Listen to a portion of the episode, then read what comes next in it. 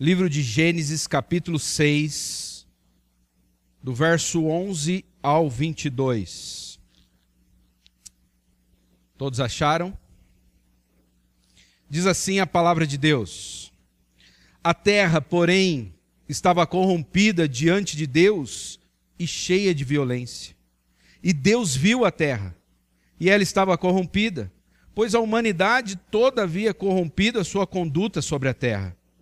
Então Deus disse a Noé: O fim de toda a humanidade chegou diante de mim, pois a terra está cheia da violência dos homens, e eu os destruirei juntamente com a terra.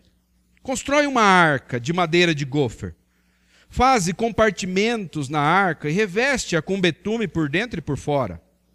Tu a farás desta maneira: o comprimento da arca será de trezentos côvados, a sua largura de 50 e a sua altura de 30. Farás uma, na arca uma janela de um côvado de altura, e na sua lateral porás a, a porta da arca. Faze-a com andares, baixo, segundo e terceiro. Porque estou trazendo dilúvio sobre a terra para destruir de debaixo do céu todo ser em que há fôlego de vida. Tudo que há na terra expirará mas estabelecerei contigo a minha aliança. Tu entrarás na arca e contigo teus filhos, tua mulher e as mulheres de teus filhos. De tudo o que vive, de todos os seres, farás entrar na arca dois de cada espécie, macho e fêmea, para os conservares vivos contigo. Das aves, segundo as suas espécies, dos grandes animais, segundo as suas espécies, de todo animal que rasteja pela terra, segundo as suas espécies dois de cada espécie virão a ti para os conservares com vida. Leva todo tipo de alimento e armazena-o contigo, pois servirá de sustento para ti e para eles. Assim fez Noé, segundo tudo que Deus lhe ordenara. Amém? Vamos orar. Senhor, nós te louvamos, Pai, por esta porção das Escrituras, por essa narrativa que nos revela mais de um atributo teu, ó Deus, que é tão, tão pouco falado em nossos dias: a tua ira. Nós te louvamos porque através deste texto nós podemos conhecer mais sobre o Senhor, sobre a forma como o Senhor age. Que os nossos corações, Pai, se derretam diante da tua palavra e que Cristo seja exaltado nesta noite, trazendo salvação em nome de Jesus. Amém. Vocês sabem o que é um tsunami? Todos aqui sabem? Um tsunami ele é um maremoto. É um tipo de terremoto no mar, com ondas gigantes de 30 metros de altura. No dia 26 de 12 de 2004, aconteceu no Oceano Índico, um dos maiores tsunamis da história. Treze países foram afetados por esse tsunami. Indonésia, Sri Lanka, Índia, Tailândia, Madagascar, Maldívias, Malásia, Somália, Quênia, Tanzânia e Bangladesh. 223.306 pessoas morreram. Quase mais da metade da, de uma cidade como Bauru, por exemplo. 1 milhão e 800 mil pessoas ficaram desabrigadas. E naquele dia, várias pessoas estavam se divertindo na praia, no dia do tsunami. Famílias estavam ali na, na praia. Casais estavam em lua de mel. Grupos de amigos tinham ido para a praia aquele dia. Alguns estavam dormindo numa esteira, numa rede. Outros estavam comendo. Outros estavam brincando. De repente, ondas de 30 metros de altura surgiram. Para vocês terem uma ideia, é o equivalente a um prédio de 10 andares. Ninguém conseguiu prever que isso iria acontecer. Não havia lugar para se esconder naquele dia. Foi assim que um dia de diversão se tornou em um dia de terror para muitas famílias. Por que, que eu estou falando sobre o tsunami? Este é um evento que nós conhecemos que mais se aproxima daquilo que foi o dilúvio. O tsunami nos ajuda a entender um pouco do que foi o dilúvio. O dilúvio ele destruiu toda a vida fora da arca. Apenas Noé, sua família e alguns animais foram salvos. E nós vamos perceber que no tsunami não teve aviso. As pessoas estavam na praia e de repente as ondas vieram. A diferença do tsunami para o dilúvio é que no dilúvio houve um alerta. Deus avisou que ele enviaria o dilúvio e que ele destruiria a terra. O que tudo isso tem a ver conosco, com os nossos dias? Deus prometeu novamente derramar a sua ira sobre esta terra. Olha o que diz 2 Pedro, capítulo 3, verso 11 e 12. Visto, portanto, que tudo ao redor será destruído. A vida de vocês deve ser caracterizada por santidade e devoção, esperando o dia de Deus e já antecipando sua vinda. Porque no dia em que Jesus vier, é isso que Pedro está falando, nesse dia ele incendiará os céus e os elementos se derreterão nas chamas. Hoje nós vamos ver que Deus derrama a sua justa ira contra o rebelde pecador. Mas ele salva o seu povo gratuitamente no seu justo filho.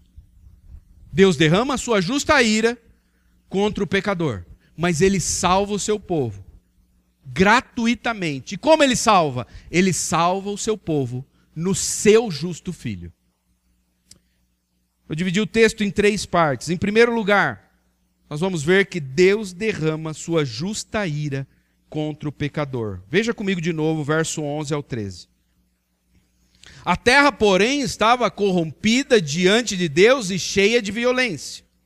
E Deus viu a terra, e ela estava corrompida pois a humanidade toda havia corrompido a sua conduta sobre a terra. Então Deus disse a Noé: O fim de toda a humanidade chegou diante de mim, pois a terra está cheia de violência dos homens. Eu os destruirei juntamente com a terra. O que aconteceu para Deus ficar irado? Deus viu a terra e ela estava corrompida. Essa palavra corrompida aparece sete vezes nessa narrativa.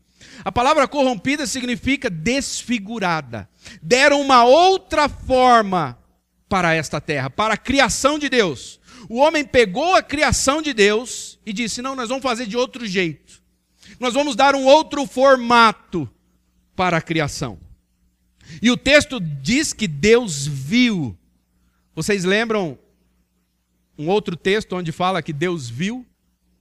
Gênesis capítulo 1 diz que Deus viu que a sua criação era boa. E agora Deus vê de novo a sua criação ele diz: não está boa.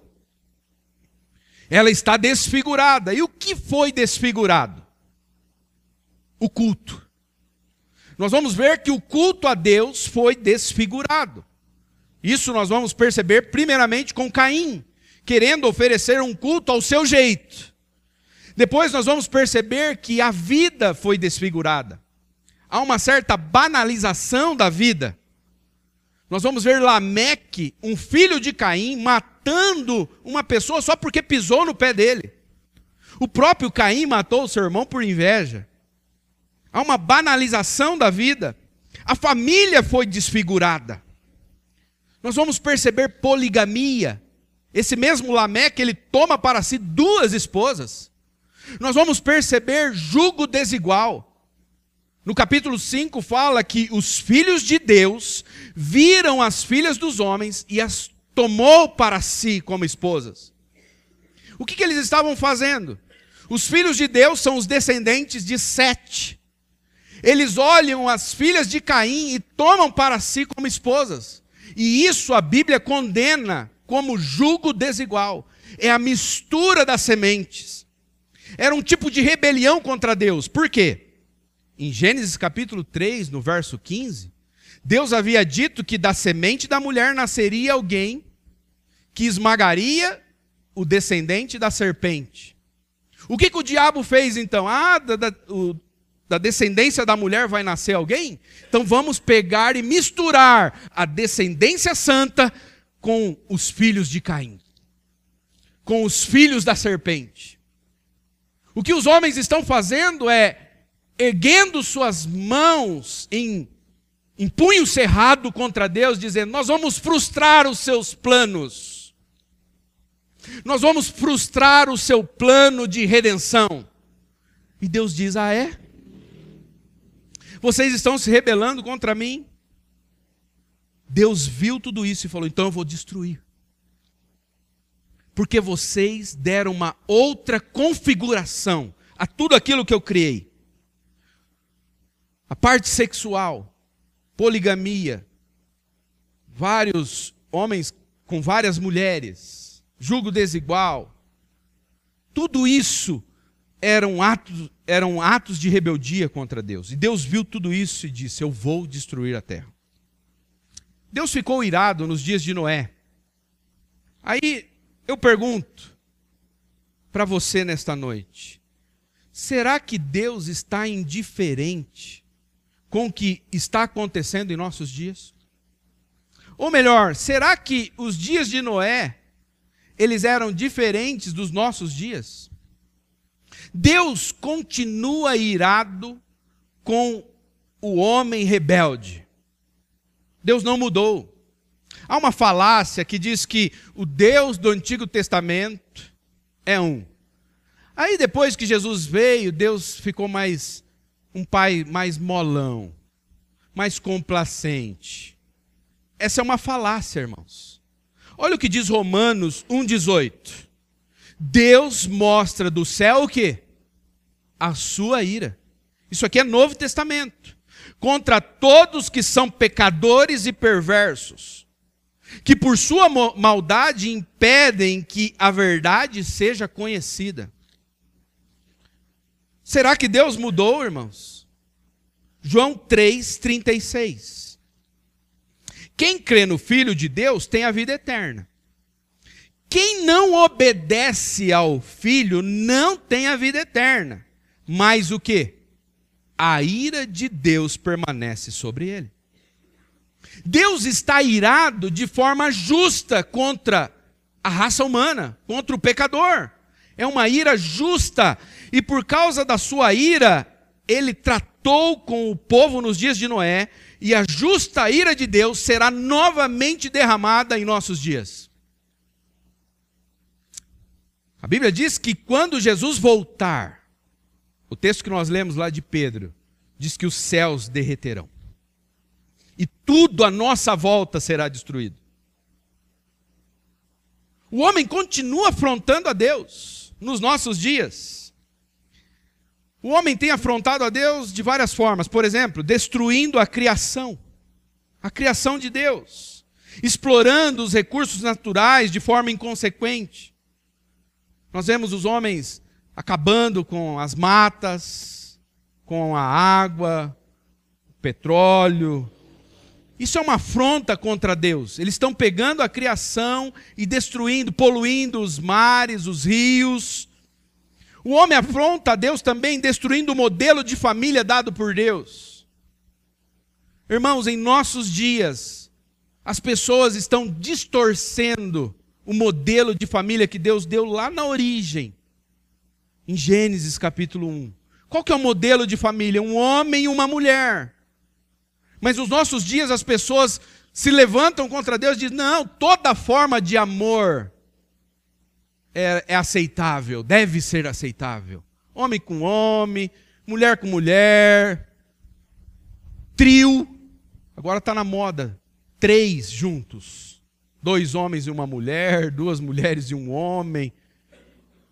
É o absurdo que nós estamos vendo. E, e a sociedade se levanta contra Deus em rebeldia, querendo desfigurar o modelo de família. E vocês acham que Deus não está irado com isso?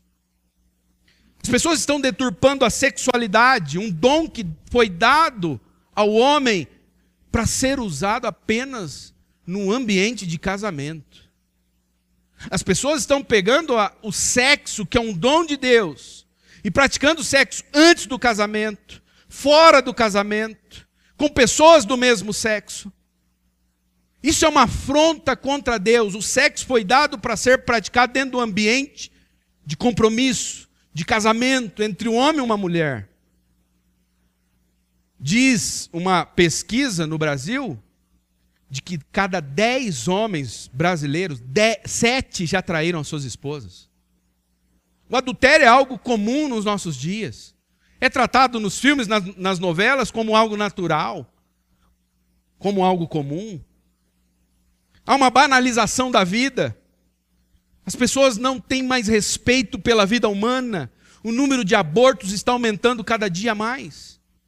As pessoas falam assim: ah, se acha um, se achar uma ameba lá na, em Marte, fala, ah, é vida. Agora, dentro do ventre, um coração pulsando, eles estão dizendo que não é vida, que pode ser tirado. Isso é uma afronta contra Deus. Matar alguém que carrega a imagem de Deus. Isso é se levantar contra Deus. A banalização da vida nós vemos na questão das drogas nos nossos dias. A violência como nós nunca vimos. As pessoas matando por causa de 10 reais. Aquele a, ah, fato que aconteceu com a dentista. Os rapazes foram roubar ela porque ela tinha pouco dinheiro, queimaram ela viva. Como Deus está vendo tudo isso, irmãos? Será que Ele está vendo de forma diferente do que Ele viu lá nos dias de Noé? Não. Deus está irado. E a ira de Deus é uma ira justa. Veja o que está acontecendo com muitas igrejas.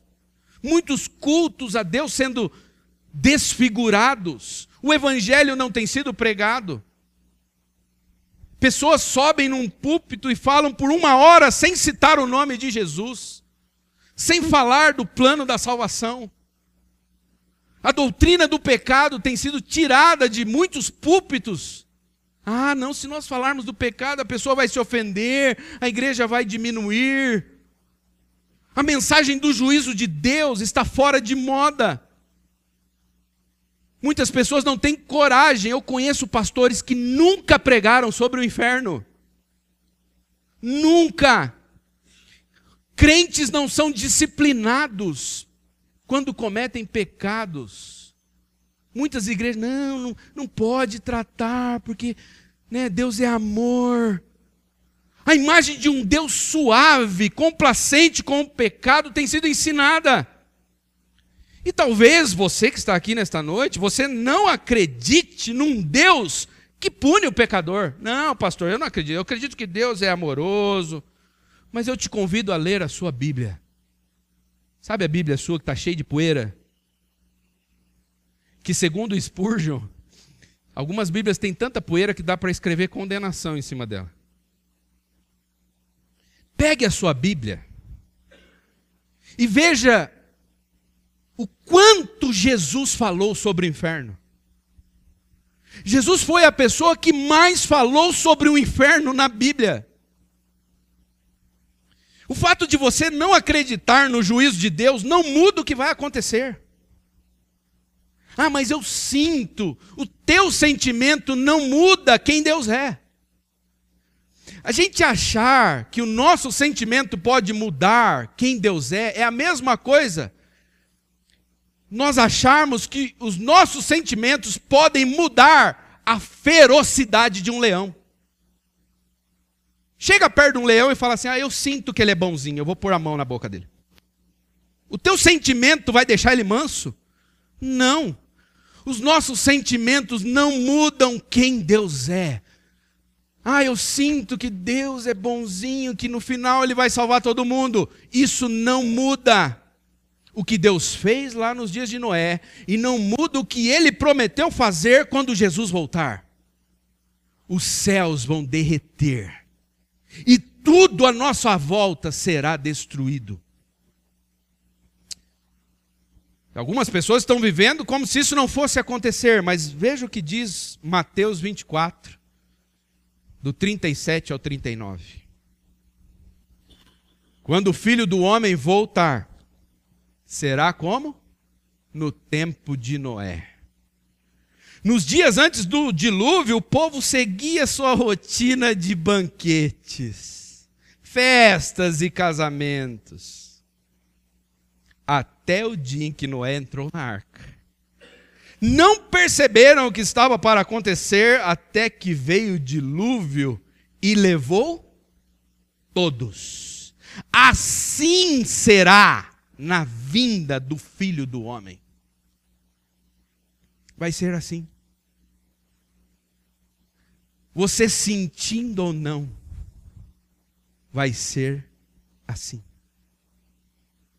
Esse é o nosso primeiro ponto. Deus derrama a sua justa ira contra o pecador. Em segundo lugar, nós vemos que Deus salva pecadores por sua graça. Olha o verso 8 e 9. Noé, porém, encontrou graça aos olhos do Senhor.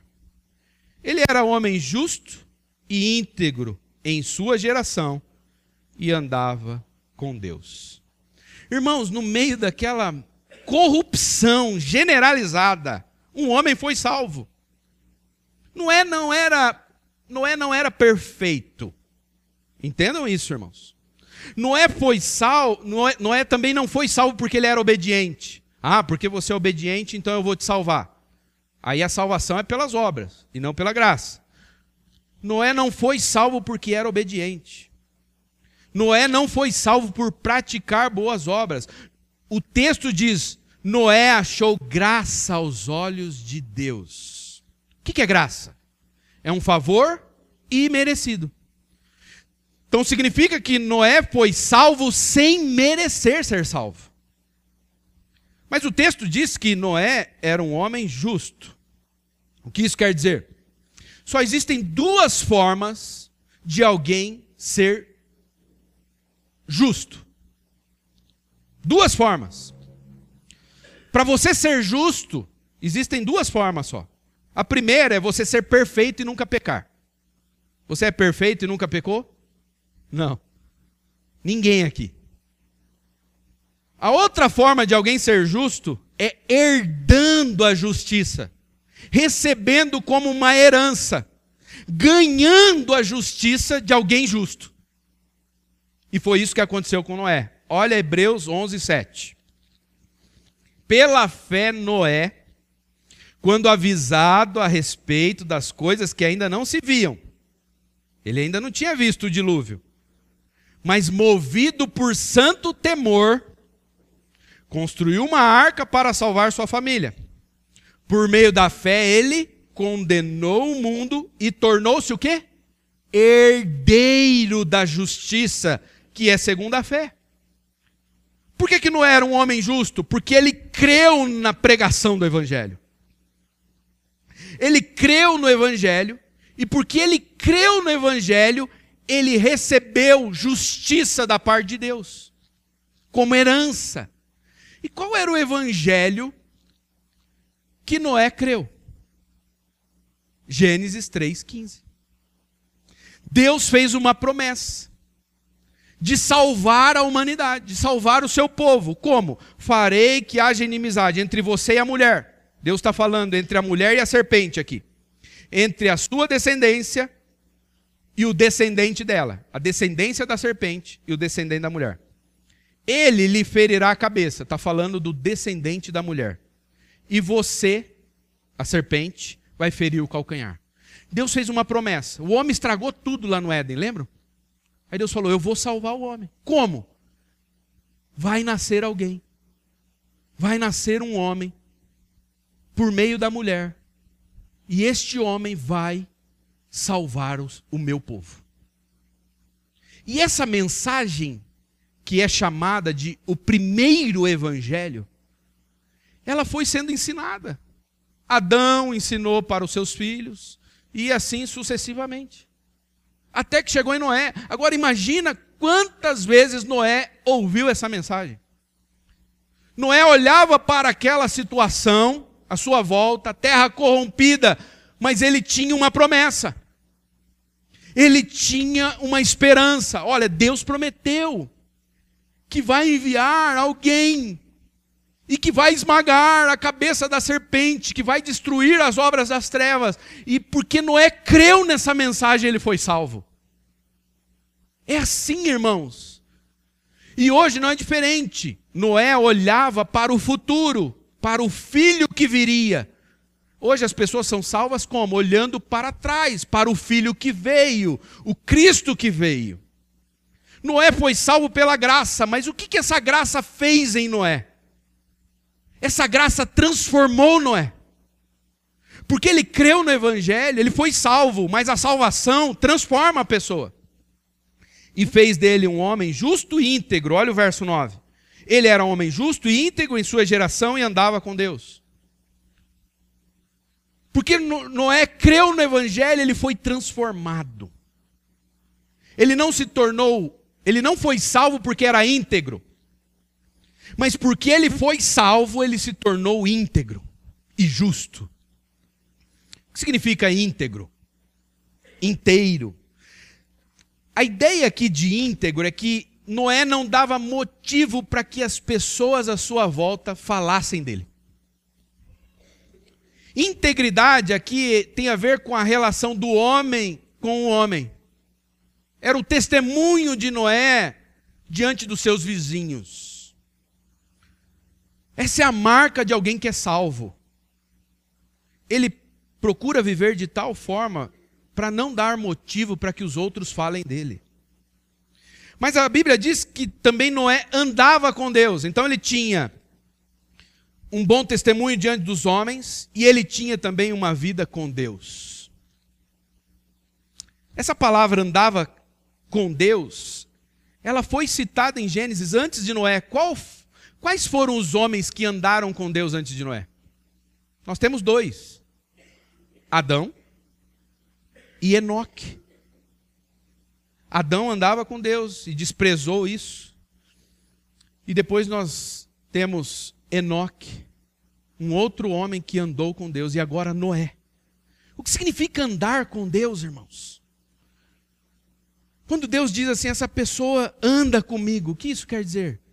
que essa pessoa tenha uma vida de relacionamento, uma vida piedosa, uma vida de oração, uma vida de culto, uma vida de devoção, de meditação na palavra de Deus. A vida de Noé era assim, porque ele foi salvo pela graça, essa graça transformou ele num homem íntegro e num homem piedoso.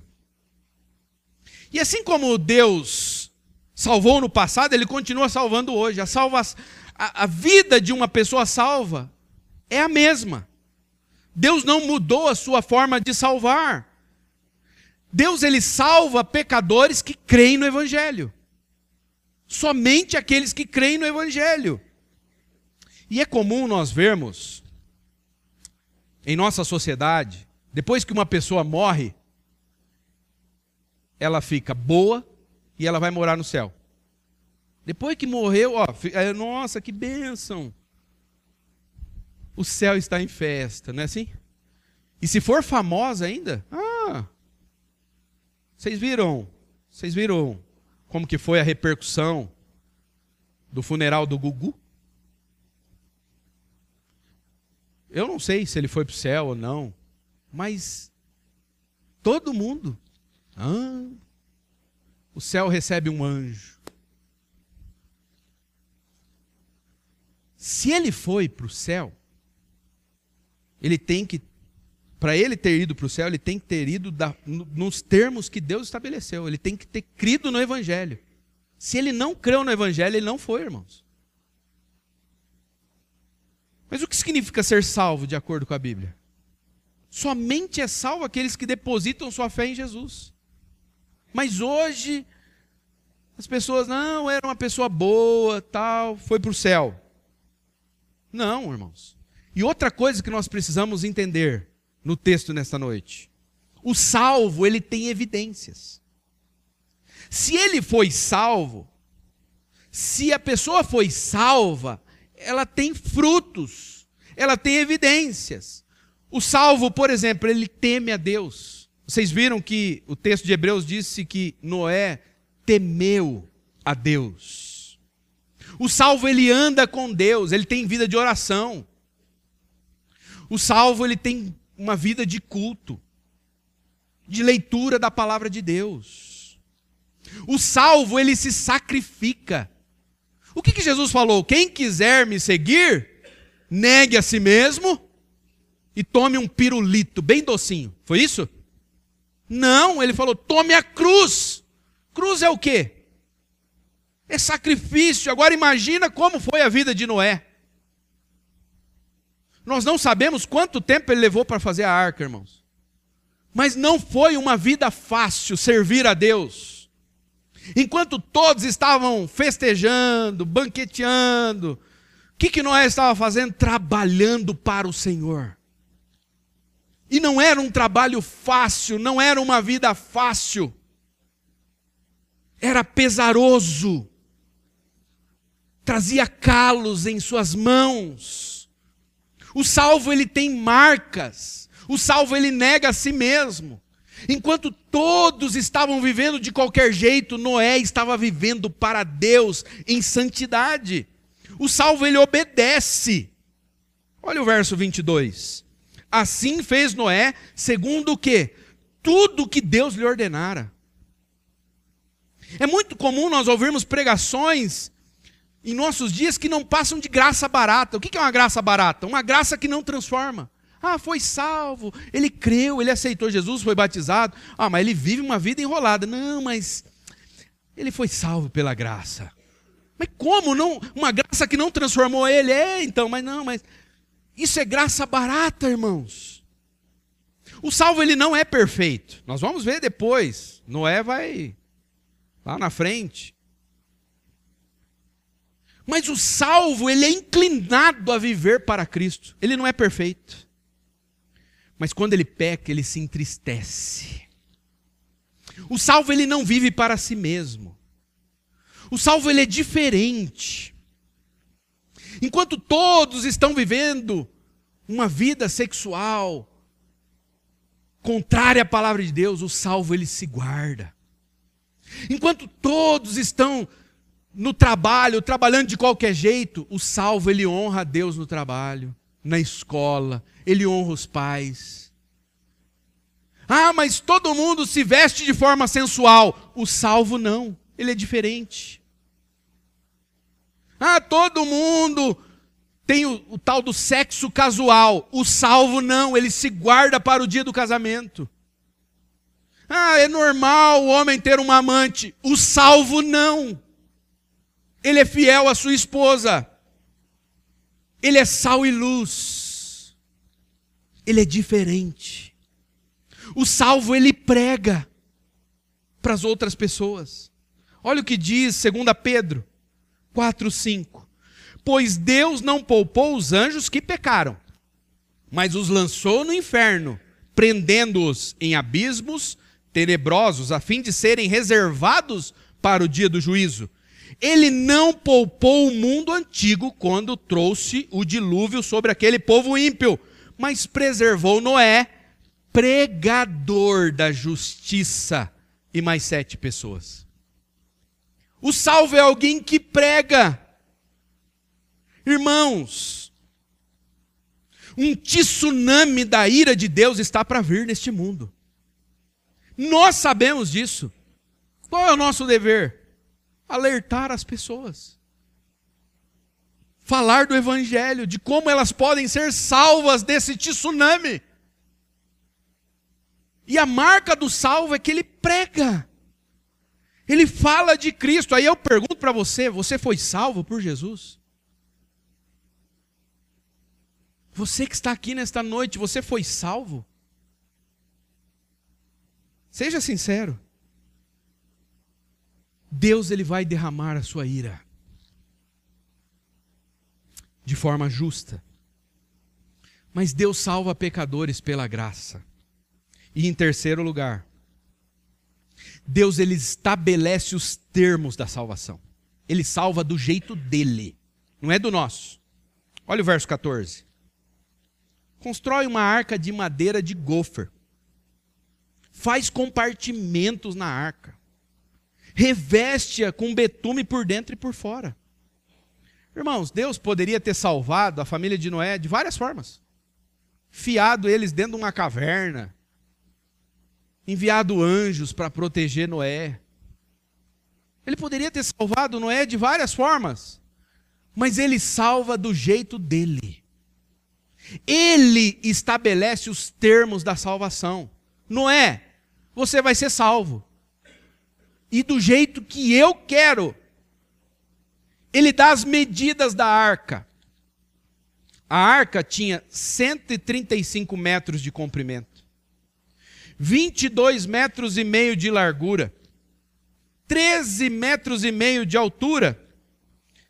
Era o equivalente a 569 containers. Se nós fôssemos é, ver o tamanho da arca hoje, caberia nesta arca 500 vagões de, de, de ferro, ferroviários. Tinha espaço dentro dessa arca para 70 a 125 mil animais. 50 mil toneladas poderiam ser armazenadas dentro dela. Deus dá a forma, os cálculos, e Noé tinha que fazer do jeito que Deus falou. Ó, oh, você vai ter que ir lá cortar madeira. A arca vai ter que ter andares. Tem que fazer com três andares, viu, Noé? Tem que ter compartimentos divisões, janela, porta. A arca deveria ser feita de madeira. Imagine o tanto de árvore que Noé teve que cortar, irmãos. Como eu disse, nós não sabemos quanto tempo levou para que a arca ficasse pronta, mas foram foi muito tempo. Só ele e a família. Noé não era um carpinteiro. Ele não era um carpinteiro. E a arca, ela tinha um outro papel. Ela tinha o papel de ser um símbolo da aliança de Deus com Noé. Olha o verso 18. Estabelecerei contigo a minha aliança. Tu entrarás na arca, e contigo teus filhos, tua mulher e, tua, e as mulheres de teus filhos. Deus fez uma aliança. Deus fez um compromisso com Noé. E todo, a maioria dos compromissos, das alianças que são feitas, elas têm símbolos. Por exemplo, o casamento. O casamento é um compromisso entre o homem e a mulher. E qual que é o símbolo que faz com que nós nos lembremos de que somos casados? aliança. Está vendo? Nós temos um símbolo. E quando a gente olha para este símbolo, nós nos lembramos do compromisso, ou pelo menos deveríamos, né? Nos lembrar do compromisso que nós firmamos diante do juiz, diante da igreja. Não é assim? A arca era um símbolo que Deus tinha um compromisso com Noé. Todas as vezes que Noé olhasse para a arca, era para ele se lembrar: Deus tem um compromisso comigo. Deus se comprometeu a me salvar. Todas as vezes que Noé olhasse para a arca, ele deveria lembrar: Deus prometeu me salvar. Deus prometeu cuidar de mim e da minha família. E depois que ele saiu da arca também, porque nós imaginamos que essa arca ficou ali ainda por muitos anos. Imagina depois que Noé saiu da arca, todas as vezes que ele olhava para aquela arca, ele lembrava: Deus foi fiel. Ele deu um símbolo para Noé. Em tudo isso, Deus estava dizendo o seguinte: a salvação será nos meus termos. Como eu disse, Deus poderia ter enviado anjos, ter escondido Noé numa caverna, mas ele escolheu a arca. Irmãos, as pessoas acham que podem salvar a, a humanidade do seu jeito. As pessoas estão achando que podem salvar a humanidade através de políticas ambientais. Está na moda agora os ativistas ambientais e os ativistas também sociais. Tem aquela menininha, né, a Greta. Hum, dá vontade de puxar a orelha. Não, ela é uma benção.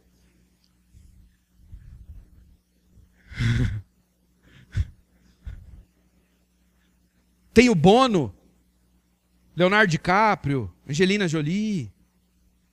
Está na moda os ativistas ambientais, sociais. Mas uma coisa é certa, é importante o trabalho que eles fazem. Mas uma coisa é certa: nem ativistas ambientais, nem ativistas sociais podem salvar o mundo. A ira de Deus está para ser derramada como nunca antes. E a igreja precisa estar atenta. Nós não podemos perder tempo, irmãos, como igreja. Um tsunami da ira de Deus está vindo. Nós não podemos brincar de ser igreja. A igreja é a única que tem a mensagem para este mundo perdido a mensagem de como eles podem ser salvos da ira de Deus. Então você que é crente, não perca tempo com conversas fúteis. Às vezes, a única oportunidade que a pessoa tem de ouvir o Evangelho é quando ela está com você. E eu tenho certeza que muitos de vocês aqui têm parentes, amigos, vizinhos, que provavelmente ainda não se entregaram a Cristo. Não perca tempo, ore por essas pessoas. Hoje de manhã eu falava: não existe uma pessoa que foi salva sem que alguém não tivesse orado por ela. Se você é um salvo, alguém orou por você. Alguém pregou o evangelho para você. Pregue o evangelho, ensine o evangelho aos seus filhos. A maior herança que você pode dar ao seu filho, à sua filha, é o evangelho. Às vezes você fica preocupado em dar uma boa educação, porque olha, o mercado é competitivo, mas um tsunami da ira de Deus está vindo. Talvez nem dê tempo do seu filho ter o primeiro emprego. Ele precisa do evangelho. Entenda uma coisa: o dilúvio nos dias de Noé foi pequeno comparado ao que Deus está para fazer, irmãos. E a pergunta é: onde você vai se abrigar? Onde você vai se esconder? Noé se escondeu da ira de Deus dentro de uma arca de madeira. Mas agora o tsunami da ira de Deus está para ser derramado em toda a terra.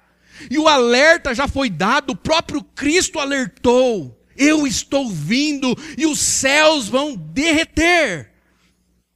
Onde você vai se abrigar? Só existe um jeito de ser salvo. Assim como Deus providenciou uma arca para Noé, Deus providenciou também uma arca para nós. E sabe como a nossa arca foi construída? Ela foi construída numa sexta-feira à tarde. A nossa arca não foi construída com machado e nem com serrote, mas com o chicote de um soldado romano. Chicote com pontas de ferro que rasgaram a carne do nosso Salvador. Quando o diabo achou que estava vencendo, torturando Jesus, mal sabia ele, o carpinteiro do universo, ele estava preparando um abrigo para o seu povo. A cada chicotada, uma ferida era aberta, cada ferida, um compartimento, um compartimento para guardar o povo eleito. O que para muitos era uma ferida aberta, para nós era abrigo e nesta noite Deus te chama. Venha, se esconda em Cristo. Esta arca é grande. Há espaço para muita gente. Você precisa estar escondido em Cristo. Deus ele deu a arca para Noé como um símbolo da aliança. Noé, eu tenho um compromisso com você.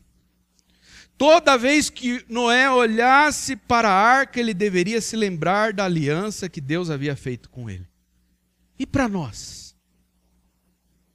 Deus não nos deu um caixotão de madeira. Deus nos deu uma mesa com pão e vinho. E ele disse todas as vezes que vocês comerem do pão e beberem do cálice, lembrem-se Deus prometeu nos guardar da ira vindoura. E como ele fez isso? Nos escondendo em Cristo. Nele nós estamos seguros. Só em Cristo nós temos abrigo. Se você ainda não se entregou a Jesus, faça isso hoje. Vamos orar.